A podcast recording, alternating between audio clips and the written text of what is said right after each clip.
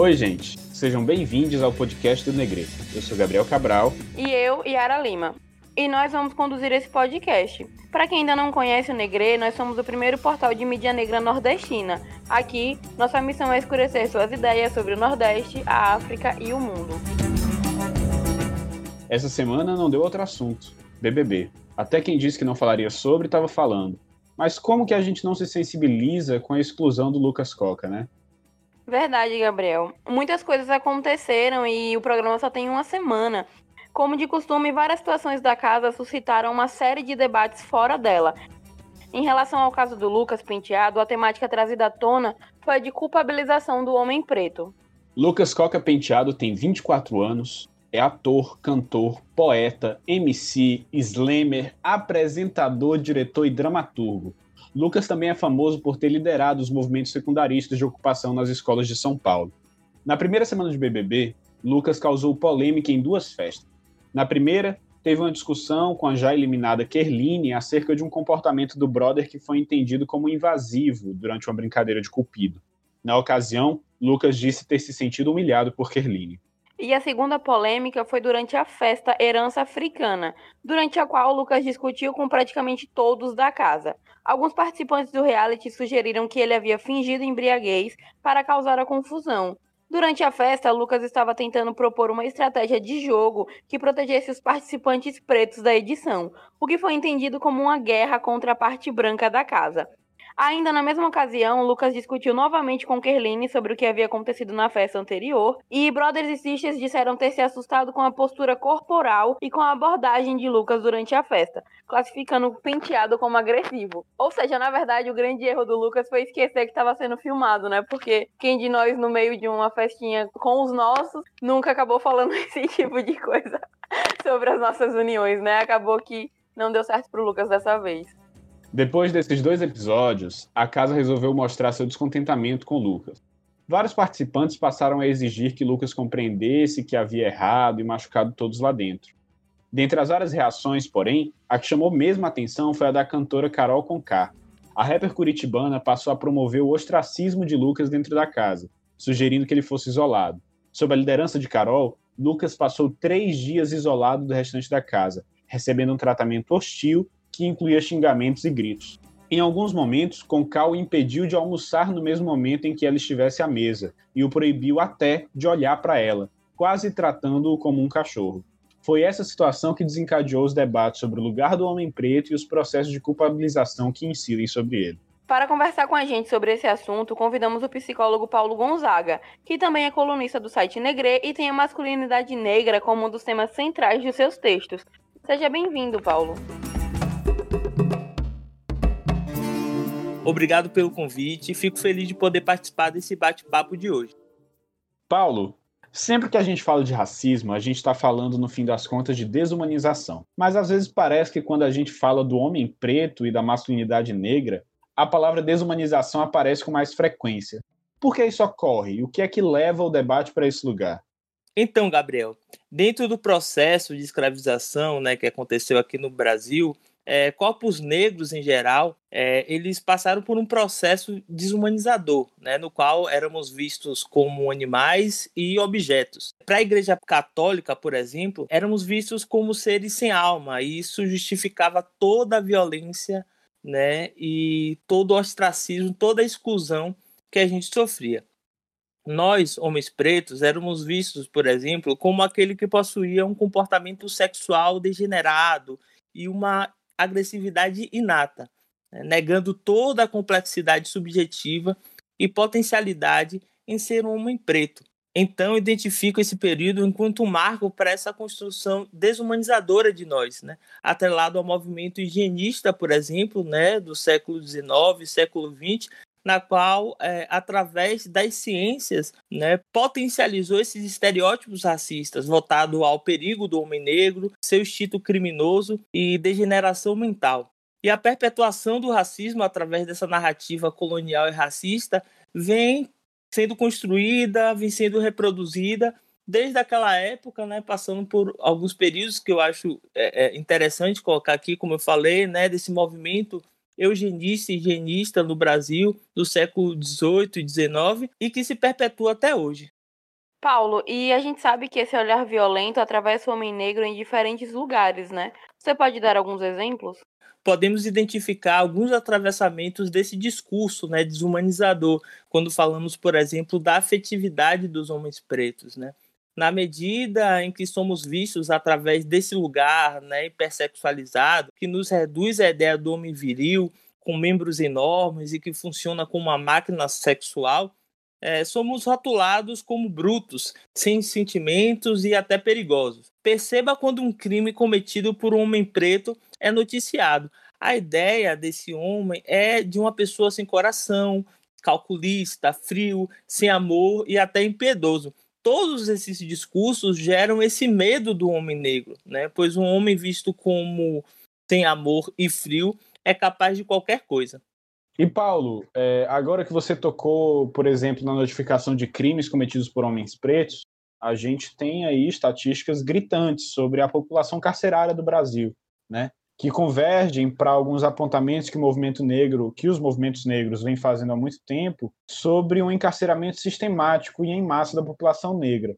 Como é que essas estatísticas se relacionam com essa subjetividade desumanizadora dos nossos corpos? Então, todo esse discurso né, do homem preto perigoso que eu coloquei aqui, é, ele constrói essa narrativa também de punição. As pessoas, quando veem um homem negro sendo preso, por exemplo, é, elas têm certeza que aquele homem cometeu o pior dos crimes e por isso merece o cárcere e todo tipo de tortura.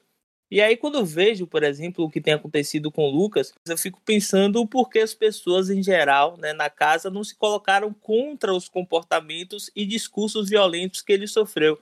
Porque, para além de existirem outras questões ali na casa, sinto que a ideia de que o homem preto merece essa condição de sofrimento, violência, exclusão, ela perpassa por toda a casa, né, por todas as pessoas que estão ali.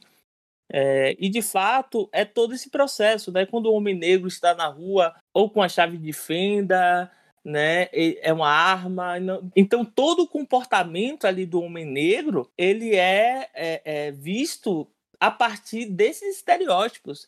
Então a probabilidade, por exemplo, de um homem negro estar com guarda-chuva e ser alvejado, né? Porque a polícia achou que ele estava com a arma é muito maior do que acontece com qualquer outra pessoa. Né? Então, são comportamentos que convergem para esse lugar né, do homem negro criminoso, e quando ele é preso, ele merece aquele lugar. E em se tratando do que o ator, poeta e militante Lucas Coca passou e vem passando dentro do BBB, além desse lugar de pintar o homem negro como um monstro, também se falou muito da cultura do cancelamento, né? E assim, a gente sabe que existem dois pesos e duas medidas quando falamos sobre esse assunto. Então essas coisas estão relacionadas de alguma forma? O cancelamento é diferente para o homem negro? Eu consigo ver essa diferença, Yara. Por toda essa carga de periculosidade né, e frieza taxada ao homem negro, o erro cometido ou violência cometida ganha uma proporção muito maior. Né? Poucas pessoas querem saber ou conhecer as potencialidades de um homem preto que errou ou foi violento. A ideia de cancelar aquele sujeito e todas as características e atitudes positivas que ele possa ter é justamente uma estratégia né, de exclusão e de apagamento do homem negro. Por isso acho interessante essa ideia de mostrar várias facetas potentes do Lucas nas redes sociais, pois isso acaba mostrando que ele não é só um erro, né? ou alguma atitude que ele tenha feito na casa e as pessoas não tenham gostado. Ele tem uma história antes disso, né? Ele é militante, poeta, né? Slammer, amigo, filho, sonhador, como bem disse o Gabriel. Paulo, teve uma frase sua que me chamou a atenção nessa resposta, né? Você falou que poucas pessoas querem saber ou conhecer as potencialidades de um homem preto que errou. E isso acaba virando uma barreira para que esse homem preto consiga se relacionar com as pessoas, né, em diferentes níveis depois. Em alguns momentos na internet, quando as pessoas apontavam essa questão no caso do Lucas, a gente percebeu muita gente rebatendo dizendo que falar disso era passar pano para o que o penteado havia feito de errado. Você concorda com esse desdobramento do, do debate? Eu discordo, Gabriel, porque eu acho que a grande questão é o que se faz depois do erro. Até porque isso já é esperado dentro de qualquer processo de convivência e relação. Ainda mais quando se está em um confinamento, dentro de isolamento, em um programa, né, que é um jogo valendo um milhão e meio de reais. Então acaba que ter um olhar crítico sobre o desdobramento de um erro cometido, né, de um jovem negro periférico, nada se relaciona com o fato de ter ocorrido o erro. Eu acho que a questão aí é aquilo que a gente já falou, né, é insistir nesse lugar do erro, né, a partir de toda essa construção, né, voltada ao homem preto, né, violento. E é interessante, né, que quando a gente fala assim sobre a, a, o valor do prêmio, a gente vê dentro do próprio programa isso sendo usado como uma maneira de desfavorecer o Lucas, né? Quando alguns participantes citaram que o dinheiro, se ele ganhasse, o dinheiro dele viraria pó, né, no sentido de usar drogas mesmo, que ele não compraria uma casa para a família, que ele disse lá na apresentação dele, que o sonho dele era comprar uma casa para a mãe. Então, a, as pessoas vão usando isso assim de maneiras pequenas, mas que impactam no público que está vendo, porque é, as pessoas que, que assistem, que votam, elas querem é, acreditar que elas têm o poder de dar o prêmio para essa pessoa, né? Então, se elas assistirem no programa, vendo pessoas dizendo que o dinheiro que aquela pessoa ganhar vai transformar em uma coisa completamente negativa, até para se autodestruir, além de ser extremamente problemático, ela diminui ainda mais as chances que aquela pessoa tem de se ver como alguém que está se redimindo, né? Então, assim, a gente entende que no final das contas, é, temos que parar de falar sobre a culpa e começar a falar sobre a responsabilização, né? Então, assim, qual é a diferença para você que você enxerga entre a culpabilização e a responsabilização? Concordo com você, Yara. É, e isso me lembrou é, um dia que eu estava conversando com um amigo, né, um outro homem preto de Recife, e ele falando, e ele feliz, né, e, e, e falando que não esperava, né, que ele fez uma vaquinha para gravar um álbum dele, né? Ele é artista, enfim, cantor, e ele falando o quanto ele ficou emocionado de perceber que as pessoas estavam doando né, para que ele pudesse realizar esse sonho do álbum, porque geralmente as pessoas não acreditam no homem preto, né, desconfiam em dar um dinheiro, ele vai gastar com isso, ele vai fazer isso, e isso é muito comum, né? Então esse discurso que você colocou, Yara, sobre o prêmio, é, isso a gente pode perceber nas pequenas coisas, né? Eu já ouvi falar de um homem, né, é que um homem preto, professor, que foi questionado por algumas mães de alunos, né, questionando essa não só a capacidade, né, mas que ele pudesse ser violento, que ele pudesse fazer alguma coisa. Então essa desconfiança ao homem negro tem várias questões e atravessam diversos aspectos, né? Mas voltando um pouco à pergunta, é, a culpa ela parte de um lugar estático, né? de um sofrimento por alguma coisa que deveríamos ter feito ou alguma coisa que aconteceu e que acabamos ficando preso a ela. Né? Já a responsabilização parte de uma ideia de compreender e assumir a sua participação em alguma situação, problema, erro ou ato violento e pensar o que pode ser feito com o que aconteceu. Né? E aí eu fico pensando muito né, em, em um trecho que eu, que eu assisti é, no qual um participante ele fala que ele é branco, hétero, né, se culpa por isso, começa a chorar e como isso virou piada, inclusive, porque o processo de, de, de, de culpa muitas vezes ela traz esse lugar narcísico de que as pessoas olhem, né, para aquele ser, né, pro, pro coitado, né, pro por quem está sofrendo, por ter privilégios, por exemplo, e não por uma responsabilização, né, por compreender que existe de fato, né, toda uma estrutura racista, toda uma estrutura que privilegia homens brancos héteros e como isso impacta nas pessoas e o que pode ser feito para isso mudar. Né? Então, isso não é colocado em jogo. Esse olhar coletivo e de estrutura ele não é pautado, né? Parte desse lugar mais individual que me desculpe, por exemplo, que muitos homens falam, me desculpe por ser homem, né? E isso acaba que não muda muita coisa, né?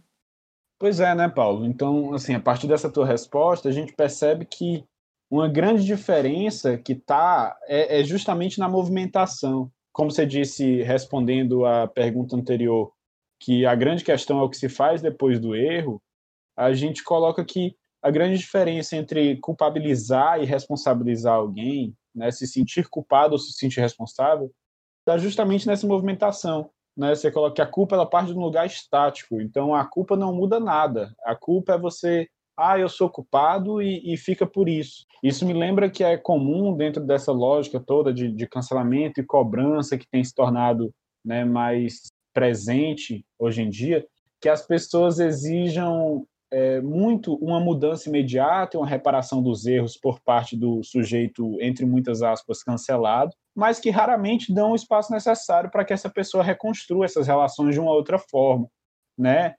às vezes até como se essa única pessoa fosse responsável sozinha pelo sucesso ou fracasso das relações que ela tentou estabelecer, como se só ela errasse, né? Voltando para esse lugar narcísico que você apontou. E eu acho particularmente que no caso do Lucas e, e assim, de todos os homens pretos, né? No caso do Lucas com certeza pesou, mas no caso dos homens pretos no geral, sempre pode pesar um pouco mais pelo fato da cor da pele né? Porque a gente sabe muito bem, assim, dentro desse dessa estrutura de desumanização, qual é o tipo de homem que recebe a chance de se redimir, de se reeducar e de fazer diferente, e a qual homem essa chance não é dada, normalmente, né? Você tem alguma outra pergunta para fazer para o Paulo, Yara? Tenho. É... Assim, Paulo, é, diante disso tudo, é, como é que a gente pode buscar construir uma outra política de afeto? Como é que a gente oferece uma escuta assim significativa? Como é que podemos lidar com os nossos erros e os erros dos outros sem cair sempre nesse lugar de punição eterna, que foi o que a gente viu nesses três dias que, o, que o Lucas passou isolado. Né? Ele estava sempre com a cabeça baixa, todo mundo se sentindo superior, qualquer pessoa achava que, que se via no direito de dar conselhos e, tipo, não apenas aconselhar, mas, primeiramente, falar sobre todas as coisas erradas que enxergou nos atos dele, tipo, trabalhar o próprio ego ao se colocar superior, dizendo sobre todas as coisas boas que essa pessoa fez, ou todas as coisas difíceis que essa pessoa enfrentou antes de entrar na casa, e, e mais assim, comparando, tipo, eu passei por isso e ainda assim não fiz o que você fez. Né? E a gente vendo o Lucas baixando a cabeça todas as situações que, que talvez para ele ele enxergue como uma questão de respeito, né, por, por se mostrar que está ouvindo, e até os trejeitos dele de não se mostrar uma pessoa agressiva, né, tá sempre abaixando a cabeça. A gente sabe por que, que ele fez isso, qual é o reflexo. Então, assim, eu queria saber se é, como é que a gente faz isso, sabe? Como é que a gente vai lidar com essas coisas sem estar tá sempre nessa punição, sem estar tá sempre relembrando que aquilo estava errado, sabe? Porque em algum momento é preciso superar essa questão do erro para trabalhar né, no, no que a gente falou sobre a responsabilização. Para a gente se responsabilizar, a gente tem que aceitar o erro. E aí, assim, se você só aceita o erro, você congela naquele momento, né? E a gente vai ver sempre as pessoas tripudiando ou não vai ter uma evolução. Então eu queria mais saber assim de você essa questão de como é que a gente faz isso sem cair sempre nesse nessa constante punição. Então, eu vejo que há alguns caminhos que a gente pode pensar, né, Yara? Eu acho que um deles é a gente compreender que nós, né, pretos e pretas, nós somos plurais, né? Nós somos diversos e que a gente tem algo em comum, né, por ser pessoas pretas, mas que há diversas outras interseccionalidades que nos colocam em lugares diferentes, né? Se a gente pensar que, por exemplo, existem três homens pretos na casa e são homens diferentes, são lugares diferentes. Um teve uma construção, né, dentro da periferia, é, em uma região, o outro teve em outra região. Um tem um lugar de destaque na mídia, por exemplo, né, o caso de Projota, por ser um rapper já conhecido, enfim, já consolidado como tem diversas mulheres pretas também, né? Uma veio do Nordeste, né, de Salvador, a outra já do Sul, e todas essas questões elas vão influenciar ali no processo, né, de olhar o outro. E se a gente não se cuidar, a gente se coloca em um lugar, né, de uma superioridade, por exemplo, né, por ser do Sul ou por ser do Sudeste, né, ou por ter um poder financeiro maior do que a outra pessoa. Então é compreender que existe essa pluralidade e a gente pode estar oprimindo os nossos também, né? Por algum desses fatores que eu coloquei, algum dessas interseccionalidades. Porque muitas vezes esse lugar de ser preto e preta é colocado numa grande comunidade que todo mundo se ama, se gosta e se respeita. E não é bem assim. Porque a gente é construído a partir de uma lógica colonizadora ainda, né? De uma lógica branca, né? De uma escolarização que nos coloca ainda enquanto seres menores, né? Enquanto escravos ainda. Outra coisa que a gente pode pensar é justamente de encontro, né, a esse modelo punitivista, né? Esse modelo é, colonial de apontamento, de aprisionamento que a gente percebe, né? Que nunca deu certo para o nosso povo, né? Até quando a gente não está errado, até quando a gente não é violento, a gente é taxado dessa forma, né? Aprisiona nossos corpos por conta é, desse dessa construção né, racista e machista também. Porque se a gente continuar reproduzindo esse discurso, né, essa lógica da punição, a gente vai fazer a mesma coisa do que né, os brancos, do que os colonizadores, que é nos apontar, nos colocar, nos colocar né, nesse erro. Eu acho que os nossos problemas a gente precisa resolver internamente, entre os nossos, né, a partir de um outro lugar, a partir de uma política de afeto, de cuidado, de escuta, de compreender que aquele homem preto, aquela mulher preta, não é apenas o erro, né, não é aquilo que eu não gosto dela, mas que é um processo muito maior né, de uma estrutura que nos coloca um contra os outros, por exemplo. Né? Então a gente precisa estar tá atento, porque se depender deles, a gente vai estar tá sempre nesse lugar, né? Ou do militante chato, ou da mulher agressiva, né? Ou do homem bruto, do homem monstro, ou do homem que precisa ser excluído, do homem que não tem nada a oferecer, o homem que é a vergonha da família, por exemplo. Então, se a gente não decidir entre nós, essa estrutura vai acabar decidindo por nós, né? Através de toda essa lógica que a gente já conhece. E é importante a gente pensar que o que a gente está debatendo é sobre um contexto específico, né? Que é dentro de uma casa, enfim, tem toda uma questão, mas que essas coisas também acontecem aqui fora. Mas acontece de uma outra forma, porque lá dentro, né, eles estão isolados dentro já, né, de, de de um isolamento. É, o programa ele é construído a partir de um lugar é, é, de geração de conflito mesmo, né, de potencialização desses conflitos, né, a divisão da casa que já é feita por camarote, pipoca. Então ali a gente vê é, é algo ainda mais potencializado, ainda mais evidente, né? Inclusive por isso a gente precisa até julgar a partir desse contexto e não do contexto aqui fora, porque lá, inclusive, é uma outra realidade. Então, acho que é importante a gente perceber também esses olhares a partir dos diversos contextos também.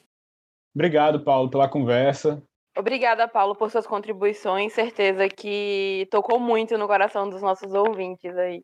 Eu que agradeço, Gabriel e Yara é, pelo convite. Eu acho que a gente conseguiu abordar questões importantes para pensar, inclusive fora desse contexto do Big Brother, fora essa situação específica do Lucas. Eu acho que essa foi a ideia aqui e foi muito bom participar. Inclusive, estou à disposição caso queiram me chamar né, para debater e para conversar sobre outros assuntos também. Vamos ao giro.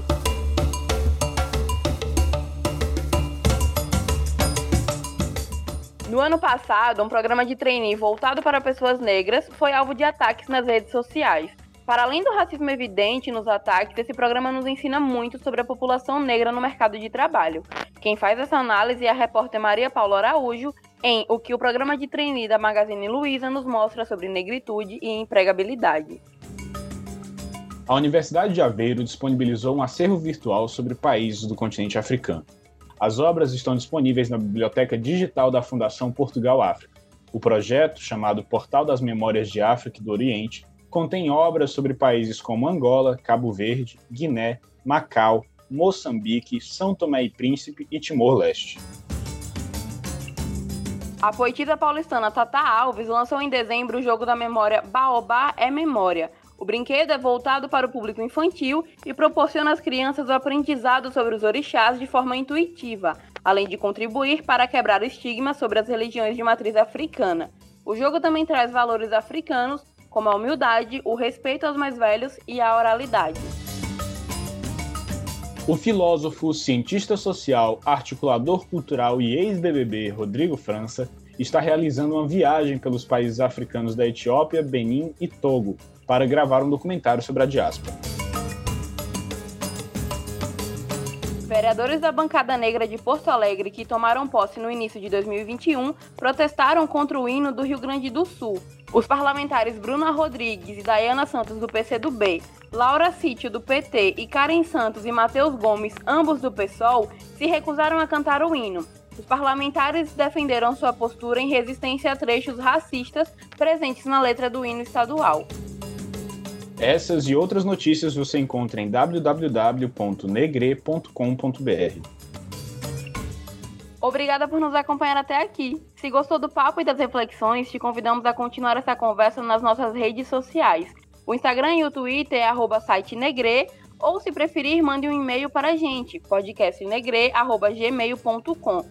Estamos super abertos a receber pautas, sugestões de notícias e a sua participação de alguma forma. Acesse o nosso site negre.com.br para se manter ainda mais informado. Somos o primeiro portal de notícias e mídia negra nordestina. Leia e compartilhe nosso conteúdo. Produzimos tudo com muita responsabilidade e dedicação. Esse podcast é uma concepção do Negre, com idealização e conceito de Aldenora Cavalcante da Malamanhadas Produtora. Produção e roteirização por Paulo Gonzaga. Apresentação Gabriel Cabral e Yara Lima, identidade sonora, edição e mixagem por Jordan Alcântara, identidade visual Samia Martins. Um bom fim de semana para vocês. Nos encontramos na próxima sexta-feira. Até lá. Até mais, pessoal.